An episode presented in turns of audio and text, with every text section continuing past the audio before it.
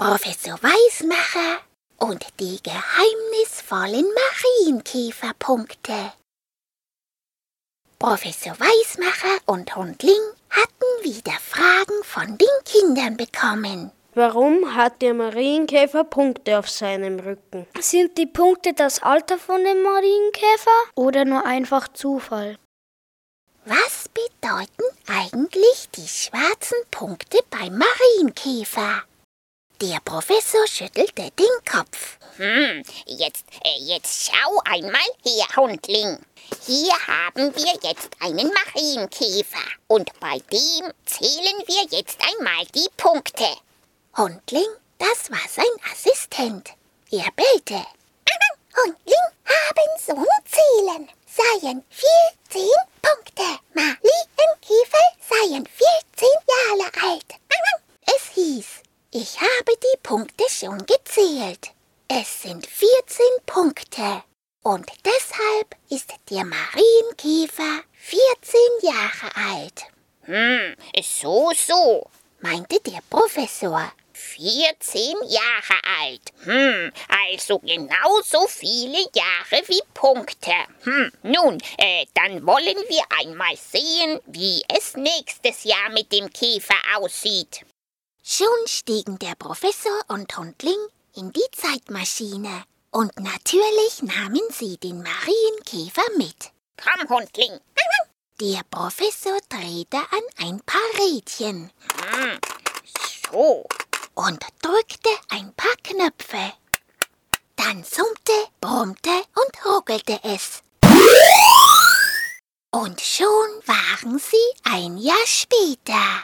So, Hundling, äh, dann wollen wir einmal sehen, wie viele Punkte der Marienkäfer jetzt hat, sagte der Professor.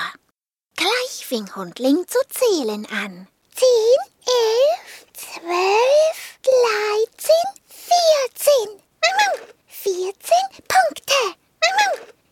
Hundling. Es waren vierzehn Punkte. So viele wie vor einem Jahr. Auch als er noch einmal zählte. Elf, zwölf, dreizehn, vierzehn. Seien gleich. Kam nichts anderes heraus. Hundling schimpfte. Bestimmt seien Punkte viel kaputt.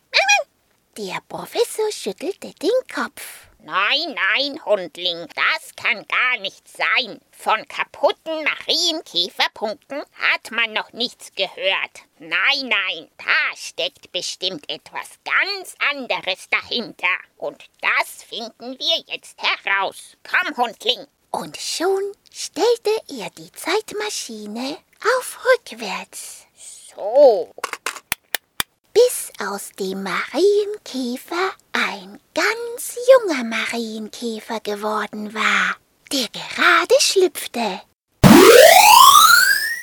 Schnell zählte Hundling die Punkte nach. Elf, zwölf, dreizehn, vierzehn. Seien gleich. Es waren vierzehn Punkte. Zufrieden nickte der Professor.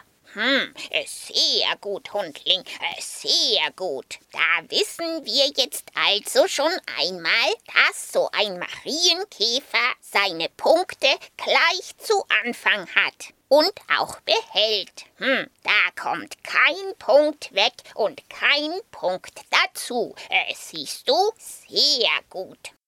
Aber warum gab es dann Marienkäfer mit zwei, vier, sieben, und zweiundzwanzig Punkten? Nun, das fand der Professor und Hundling auch noch heraus. Es waren ganz einfach verschiedene Arten Marienkäfer. Und jede Art Marienkäfer war auf ihre eigene Art in der Natur sehr nützlich.